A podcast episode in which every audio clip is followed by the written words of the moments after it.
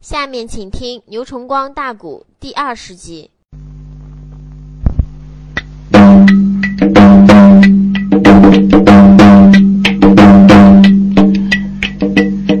边防内里来了英雄叫杨棍，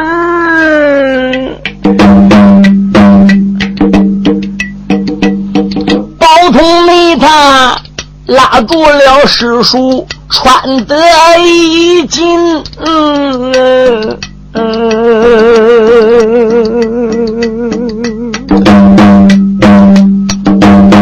没讲话，火冒之中流通泪，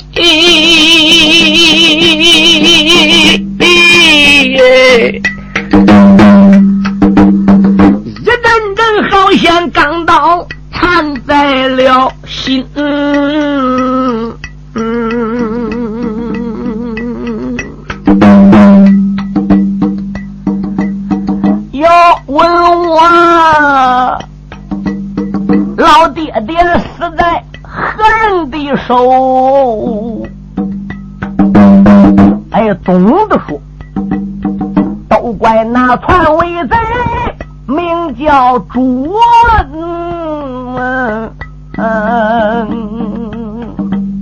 提起来朱文那个两个字儿，那个江阳文，无名的烈火撞了顶门姓周，那你爹是朱温致死的不？虽然不是梁王朱温亲手致死，但是。也等于老根扎在朱温身上。哎，朱温虽然不是亲兄，人虽然不是他自己亲自致死的，可是就怪他。要不怪朱温，俺爹就不得死。你说杨棍那个人都要整出狂了。高宝通说：“叔，你认识朱温？我岂止是认识，他一爹叫我把这个匹夫给他射死了。”我怎么知投他的？怎么知骂他的？怎么知大闹教军场的？各样为嫖干如何吃我亏的？我见识冲天关的等等。那你老人家不用说，朱温被你闹不闹？那是了。那那你怎么又能到山西地盘呢？哎呀，我不瞒你说，我是上太原府找十三太保李存孝索要无敌金牌。嗯，宝通说师叔，那你老人家就不对了。不是指我说你的，人死不记仇啊！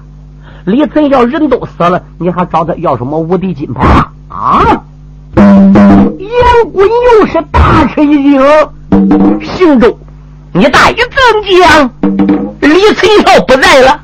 哎呀，李存孝已经死了很长时间了，你老人家没听说？杨棍说没有啊。他又是死在何人之手？跟哪个疆场上打仗的？他可不是战死沙场，他是天下横勇无敌将，马前从无有三合勇将。嗯，那既然爹当年支撑的食堂，我听说你在太原支撑到六招，哪有能打过李存孝的？他不是死在疆场的，他是被人害死的。哦哦。杨棍说：“旁事不谈。啊，他李存孝死也罢，活也罢，他活了顶多我找他算账；他死了呢，怎么样？俺顶多说拉倒。现在俺不谈他，现在单谈谈你爹我那大师哥到底死在何人之手？叔父，要问俺爹究竟怎么死的，死在何人之手？这件事按道理说，与十三太保李存孝也有关联。”杨棍说：“宝通啊，你说话前言不符后语啊！一会儿又怪朱温，一会儿又怪李存孝。你爹到底是死个李存孝手，还死个朱温手里？俺爹也不是李存孝致死的，也不是朱温致死的。杀爹的凶手，我马上对你讲。不过有一条，与朱温、李存孝都有关。嗯，那你跟我说说吧，俺叔。”我应该从头至尾的跟你说，因为唐僖宗老主无道，不出来个黄巢造反吗？皇朝起义啊！杨公说：“听说了，朱温不是保皇朝的吗？他一看看，眼看要打到长安了，他怕将来我有立足之地，他暗地给唐僖宗送信。唐僖宗不跑到美良川了吗？嗯，他先保皇朝，后保唐僖宗。唐僖宗一差人上沙陀谷搬兵。”晋王李克用带十几家太保打沙陀谷，一反围中，结果呢，皇朝被逼到了灭朝岭。俺李存孝逼的不就拔剑自刎吗？唐熙宗呢，连朱温也有功劳，就加封朱温为河南开封府的总兵。这个大匹夫，他先保皇朝，后保唐熙宗。后来唐熙宗一咽驾了。他的儿子唐昭宗一登基了，嗯，朱温呢就有篡夺大唐江山之意，嗯，唯独他怕十三太保李存孝，唯独他怕晋王李克用。除了晋王李克用十几家太保之外，他还怕众位侯爷，怕河东侯，怕华州侯，怕曹州侯，怕兖州侯，怕云州侯。万一他要杀到长安去灭唐昭宗，这些侯爷、这些王爷怎么得了呢？于是朱温家家有个大将叫葛同肉，就为他献了一个奸计。怎么献奸计？唐熙宗老主宴驾了，唐昭宗新君登基了，河东侯、华州侯、曹州侯、兖州侯、云州侯这五侯没进京给老主扶丧。也没进京给新君去朝贺。哎，这武侯是哪几个人呢？河东侯姓王，叫王重荣；华州侯姓韩，叫韩建；曹州侯姓曹，叫曹顺；兖州侯姓周，叫周顺；云州侯姓何，叫何连多。这五位侯爷敢一没到京城里边给老主扶丧，没给新军吵架。奸贼朱温一听葛城州的话，他就暗地想点了，怎么的？假传圣旨，要治武王的罪。这五个侯爷一听说昭宗票只要治他罪，这就有造反之意。实际那个纸是假的，是朱温假造的，故意激怒武侯，好造反呢。暗地里，朱温呢又用金银财宝、珠宝玉器买通武侯。武侯想喽，朱温对俺又能好，唐昭宗还要治俺罪，反了吧？这武侯就被逼反了。不怪奸贼朱温吗？俺爹北马银枪高司机当年就是云州侯贺连夺架下的将。那一年，俺爹高司机奉武侯之命，带兵二十万。兵讨太原府，去打李存孝。晋王李克用他十三个儿子，结果呢出来十二个，整个败搁俺爹手里打中一个十三太保李存孝本事大，还有病。可是俺爹赌个疆场要战，李存孝没有办法，带罪出征。李存孝一带罪来疆场上边个走马。俺爹跟李存孝打十趟，就李存孝还一身病，十趟把俺爹走马河西就带进了太王府了。当时候晋王李克用就要杀俺爹，李存孝有爱将之意，看俺爹是个英雄，就劝俺爹：“哎，你不如来保大唐吧，你不如来太原府保俺爹的晋王李克用吧。”俺爹就说了。你要杀就杀，要剐就剐，忠臣我不能保二主。既然太原我把你逮到，那你杀是了，要不杀我成情，是不是？李存孝就说：“你既然不保太原，只要你能不保其他人再造反，只要你再不保朱温，不保武侯，我就放你一条命。”俺爹说：“十三太保，你要能高抬贵手跟晋王不杀我，从今往后谁我也不保了。我回山东雕鹅岭袜子坡。”啊，苦身三顷地，负手一张犁，我老守田园嘿，我也不保了。李存孝当时候怎么样？就把俺父亲给放。俺父亲一身本事，就从那回到家里，哪儿也不去了。是说，就你前几年给俺家跟俺爹学艺时候，那个时候俺爹就是受到李存孝的恩典，登哥家里哪儿也不学。哦，杨棍现在听高宝同的话，才明白。我当初打俺师兄家里走过，我想起来呀，俺师兄白马银枪这一身本事怎么搁家蹲的呢？这一身本事要没搁外边闯荡过人，为什么给送外号叫白马银枪啊？我搁他家等几年就没想起来问这个事。原不得我问当今天下英雄属谁？俺大师哥高司机说天下英雄啊，就属李存孝。我就因为俺师哥高司机把李存孝抬那么高，我打俺师哥家里出来，我才上太原府找李存孝索无敌金牌的。弄半天，俺师哥还欠李存孝的恩。高兴着，店旁的里边把话明，惊动了杨棍将英雄。这时候没把别人叫，包同你不知要听清，你爹爹。雕额领先哪不去呀？这个为什么偶然到战场去出征啊？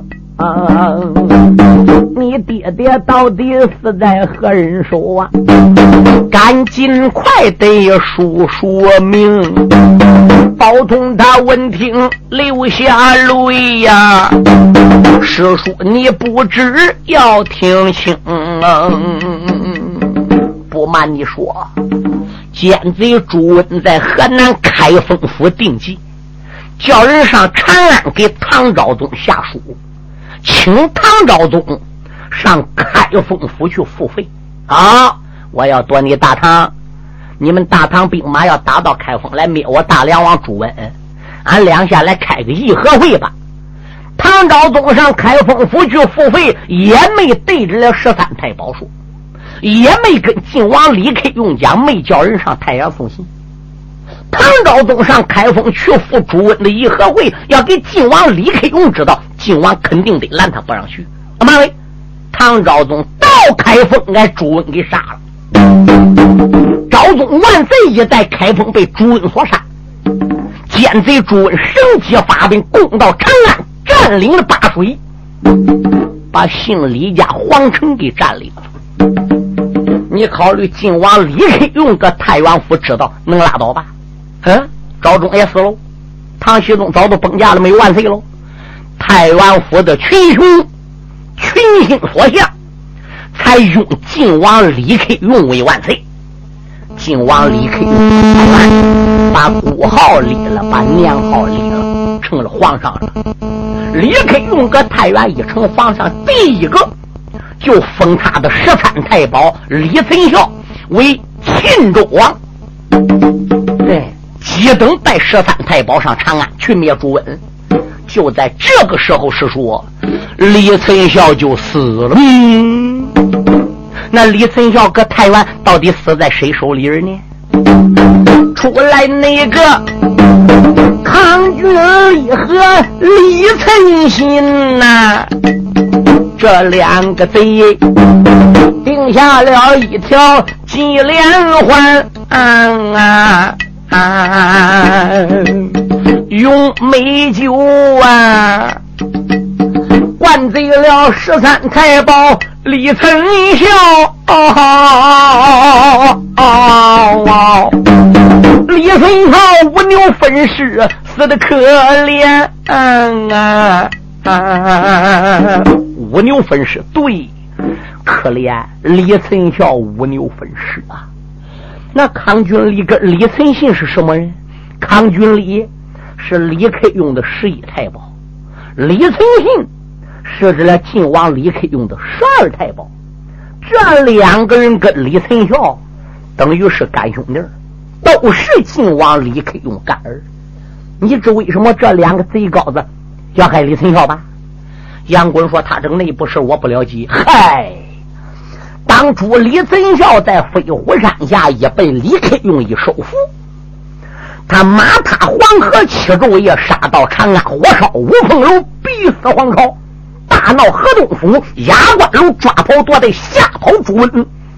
唐熙宗打梅良川，一回到长安，加封李存孝为永安公，要封他为天下横勇无敌将，赠他一块无敌金牌。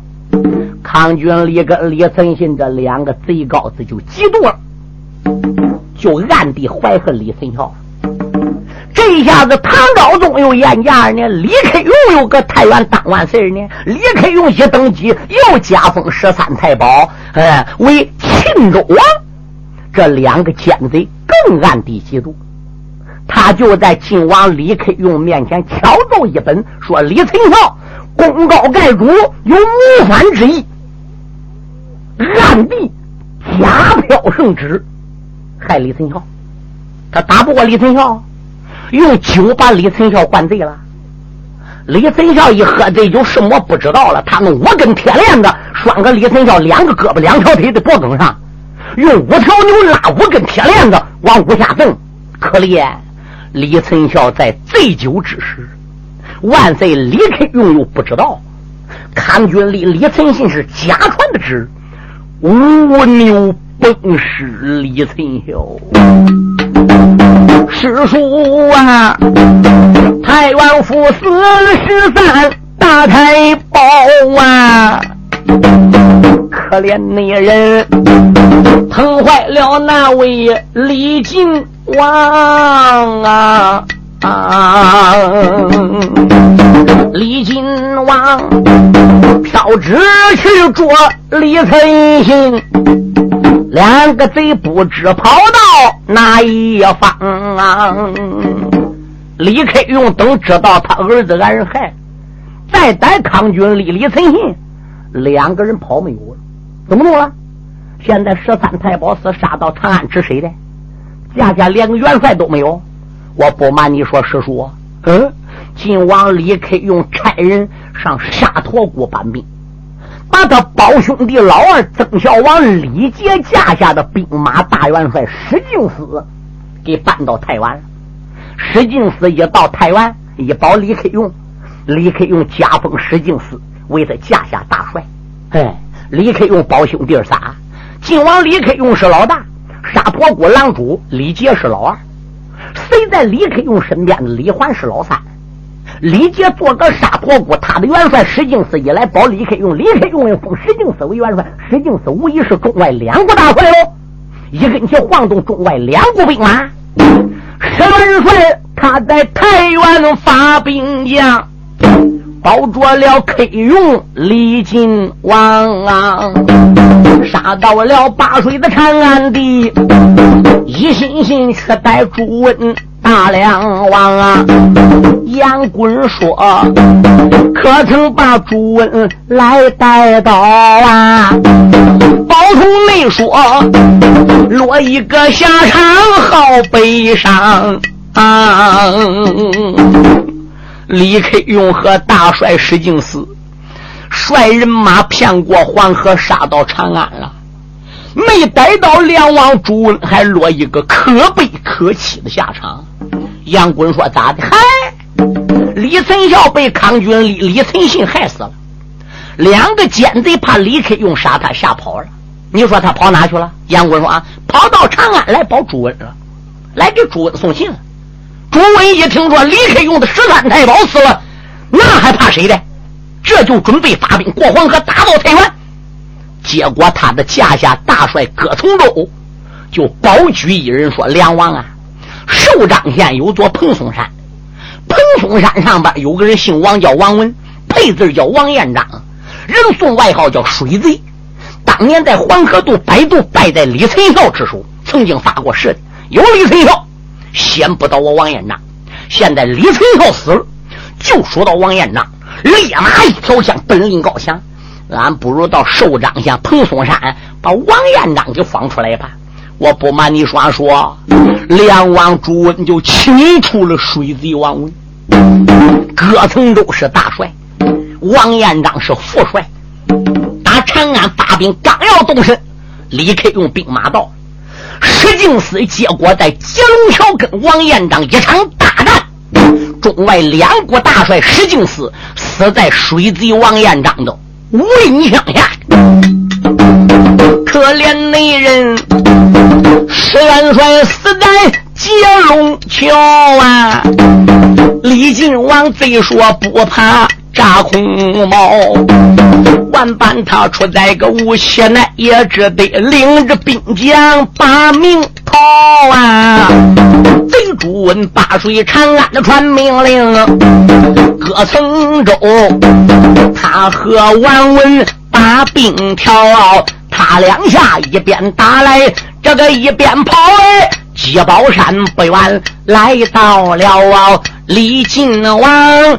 在鸡山上边安营寨，贼朱温在宝山上边安营牢。接宝的山前一场战，唐营里有多少战将命报销？历经万万般出在无锡内呀，差李四元嘞，刁恶岭却办俺爹本姓。高，李靖王被困在捷宝山，可怜打一仗败一仗，没有办法，才命他的大儿子大太保李嗣源到刁恶岭来办俺爹。杨贵说：“你爹既然洗手老守田园，哪儿也不去了，那为什么又要跟李思源上鸡宝山走马呢？”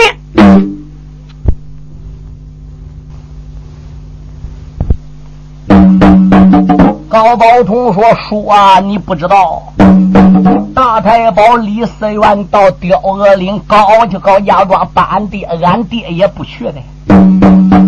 可是大太保李思源定下了一条激将法啊！不瞒你说说，高将军，俺在两军将上走马的时候，跟王彦章交手打仗，俺都不是他对手，俺就说了，王彦章。”你把我们打败了，你不算英雄，你不算汉子。你要能把山东刁恶岭袜子坡北马银将高司机给打败，你才是个真英雄来。王彦章说：“好，既然你讲到这里，从明天开始，我就不上鸡宝山前要战，我让你唐营里人到山东袜子坡把北马银将高司机给打来。”高司机到这一露头，我都一枪把他挑了。俺爹一听大太保李思源说到这里，就信以为真，哼，不服王彦章，就一心想跟李思源到袜子坡去。哼，俺娘当时阻拦，没有拦住。爹爹呢，又跟俺娘说了。当初我奉武侯之命去打太原，十三太保曾经把我抓进太原府，李靖王放我一命。十三太保李存孝有爱将之意，饶我一命。如果不是李靖王对十三太保打太原府把我放了，根据我当时保武侯造反那个贼，够杀头的。嗯，何况李存孝已经死了，李靖王现在遭难了。可怜他身边没有十三太保了，谁是王延章家贤呢？俺娘一听俺爹说到这里没有法了，嗯，就让俺爹去走马报号了。我爹爹他急报高山去走马呀，两军内阵大战了水贼王延章啊，头一那天。两心没分胜和败呀，所以才各自收兵回营房。二天，两军的阵前去走马呀，压阵内脚，本是可用李金王。我爹爹马快的枪战本领大。仰仗着北霸六合枪啊，整整也打到天水湾内，两阵头，二郎的三军点起火光啊，水贼内他，两军阵与我父亲又交战呐。整整也打到三更半，他二人战到三更过，王延章把马一拨，落了个荒啊啊！哦，杨棍说：“终于，你爹把王延章战败，战败了，那你爹该收兵回营喽。可惜的是。”我爹爹战场没收兵和将，他不该跨马去追个王延章啊！把水贼追到了一座的高山下呀，有一片松林把人躺，那个内贼围绕树林止步的转呐，我爹爹手端着长枪。随后方啊，王延章以那一片树林子怎么样为他的屏障转来转去的，俺爹就跟后断。王延章想奇怪，双料黑窝头，俺爹搁后边怎么能断上的？哦，想起来了，他高司机肯定是听到马身上的威武铃响。王文抓住宝剑，咔嚓把马脖梗这威武铃给干掉。哎，骑马又跑。俺爹还是跟后追，王延章想这咋回？哦，肯定是听到马蹄子声的。本王文贼马一踩钻树林里了，他不跑了。俺爹爹啥时间听不见？马蹄子响啊，就知道王院长他到林子里藏。我德福跨马的端枪追进去，扑棱棱一枪扎奔王院长。是说王院长躲个树林里那藏身之处，正好是躲个一棵断树的后边。那树打半截，俺刮大风手断。他都躲个树后，俺爹一看黑乎乎的东西，肯定是王文，噗呲一枪扎去了，用力过猛，俺爹这个枪还不如扎树里边去了，拔不出来了。王延章躲个树后，噗呲一枪，被俺爹都扎来了。可怜人，他一枪扎死我的天人父。用宝剑割去我父亲盗墓郎啊啊！我能问贼首领人头回战场，一声的吼喊震上膛，啪啦人头摔在了地，哦，吓死了佩勇，无论谁慌啊！啊！王延章用转林枪刺死俺爹，割了人都，啪啦一抖手往李克用脸前一扳。李靖王一眼看到俺爹的头，王延章的一声呐喊，靖王李克用何渣渣下打马身上一头栽下来，随时在鸡宝山就咽家了。金王爷呀！他借宝山前演了个假呀，那一些文臣武将着了个慌啊，大营里入住兵命乱，呼吸内来呀，软弱的无能潞州啊，三王爷李环登大宝啊，他不内该。一心拿表去投降，李思源一见心生气，逃圣旨上沙陀姑家担儿郎，只因为俺爹死的惨呐，他这故意的上高家庄上去报丧啊啊！这些事都是太保对我讲啊，要不你然呐，我在那袜子坡前不知香啊啊！可怜你我，一听说俺爹丧了命啊，我一心心上七宝高山报冤枉啊！一心心去带葛藤州，一心去带王延章啊！一心心想把大唐保啊！一心心要灭朱温大梁王，懒得呢。他说宝通年龄小喂，老人家把我困在了高家庄啊！上个那天，我偷偷离开吊鹅岭啊，带来了家将人一双啊，俺朱能三上七宝高山去走马哎，才路过高升这座殿皇啊，才与这叔父见了个面呐，才和叔父动地歌枪，这都那是。三三的假意实成话，啊孩儿内王哎，哪有虚言对你讲啊？高宝通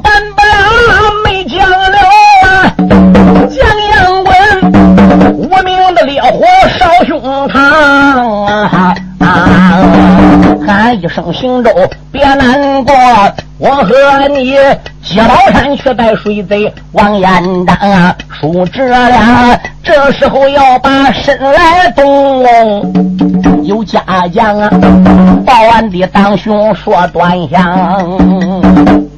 杨贵心想，我这也不上太原找李存孝了，这闹半天，李存孝早都挨抗军李李存信害死了。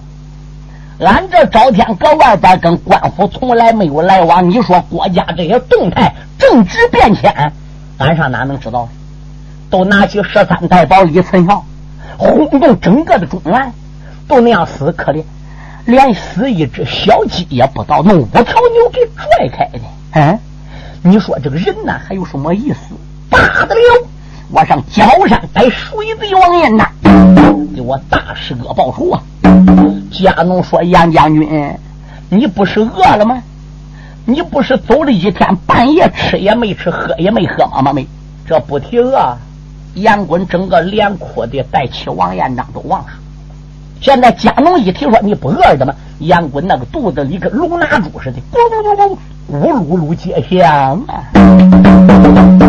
高兴都说道一声舒服，报仇呢也不急于一时。”你老人家呢也不要慌，搁店房里边吃饱喝足了，俺天亮再动身也不迟啊。杨棍说：“好吧。”这才喊来掌柜的，取来了酒饭。杨棍一边吃酒吃饭，就说了：“我在刁鹅岭两年多，我怎么没看到你两个人的呢？”高宝通一抱拳说：“不瞒叔父讲，这两个孩子是俺家里新进招的。”所以也认不得你。要是我家里边原来些老家将，那你搁俺家两年多啊，他见你面能认不得吗？杨棍说：“哦，那我说怎么认不得的呢？他这个饭还没吃了，酒还没喝好，这些东西还没吃出去，就出事了。就听外边掌柜喊了：‘哎呀可以呀，你别往里闯！’那。”第二进院子，俺人包去了。这上半夜因为争房子不争房子的，弄两个人在一堆打起来了，打打打成一家人了。你怎么也趁热闹？哎呀，我说军爷，你不能啊！爷儿俩就听房屋外边店老板只顾喊说不能不能。结果呢，传来一个声音浑厚人说话：能也得能，不能也得能。老子带来那么多的人，心也赶路，困了饿了也累了。本来你个店里住哪住？你个太平镇高升 K 店，但得有第二家，也不住你这破店。哎，带我上后边看去。杨滚一想想，可能又来人要住店。这会儿天有多会儿呢？得有四更露头。高宝通跟杨滚爷儿俩站起身形，一起。往店房外边就来了，爷儿恁俩撒卖了脚中的忙曹操，来到了店房外边的仔细瞧，迎着了灯光定睛的看呐，走过来一人有八尺高，只见那他生就的一张大红脸呐，又见那他粉盔金甲绣狮袍，护心镜放光好，淋漓大戴金沙腰，陆云雪双足招，战袍罩膝随风飘，悬一壶点铜剑，只见他虎金弯弓珠宝雕，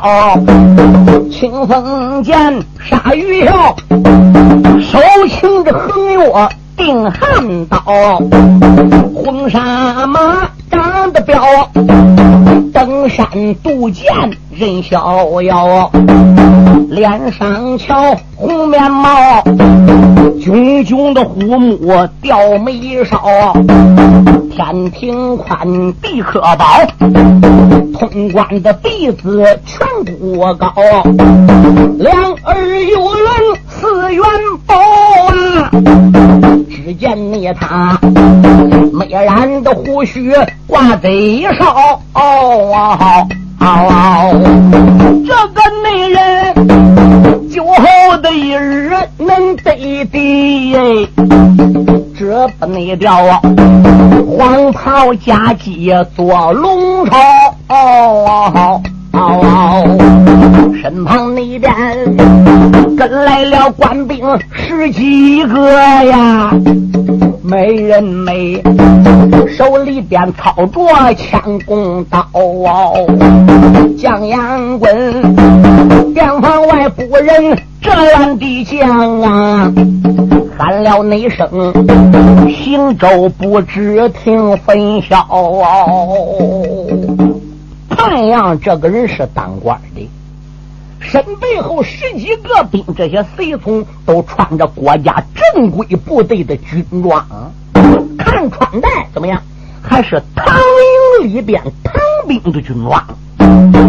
这一位大将年龄在四十多岁，红脸没染胡须，个头在一丈开外，穿红是挂火呀。杨棍转脸就喊包同了，青州啊，高兴着什么事？唉，想起上半夜我因为赶路累了饿了，没捞到休息，一怒之下电访与你争吵，俺叔侄才见面。那会我就了解我自己，我就知道挨饿受累的情形。看样这个红脸大个子老将，跟身背后这十几名官兵。也是风尘仆仆，我看呐，房子咱也住不了，何人又不出外呢？不如把个房子匀两年给这些人，你看怎么样呢？包同说那也可以。哎，那个黄脸老将一听脸前这个人说话，满肚子气都消了。咋的？他搁店房外边也是硬把门打开，这都大半夜了。好不容易把门给砸开，掌柜的说：“没有电房，没有屋。”那袁老将军带十几个官兵搁前院子里一看看呢，一点灯瞧见呢，搁屋里都住满，一点不假。又往后院子来，掌柜就说的：“呃，后院子俺人包了，哪些人包的？四个人包的。他连杨官员算说了，包多少屋？呃，二十多间。这员老将也都气了，四个人包二十多间屋，能住过来？一人能住几间呢？给劈个几下住啊？”啊，不能匀两家过吗？掌柜就说不能匀，这个老将就偏要来，赌一赌气，心里想：要不匀屋给我，嘁哩咔嚓，我都给你几个人宰了就算。他这敢一来到杨棍店房外，杨棍自己上半夜也遇到这种情形，杨棍心就软了，又考虑何人不出来，跟包同一商量说这个话呢，俺这位老将军也就听见，老将军也就软了，气也消了。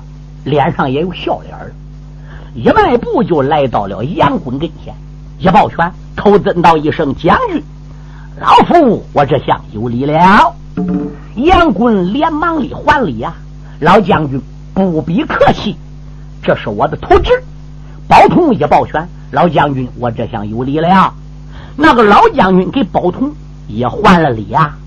高宝通就说：“老将军，你共计来多少人？”呃，老将军说：“连我是十三个人。”哦，那屋啊足够住的啊！我叫我两个家奴把你这十几个兵给安排好。这个钱呢，我已经付过了。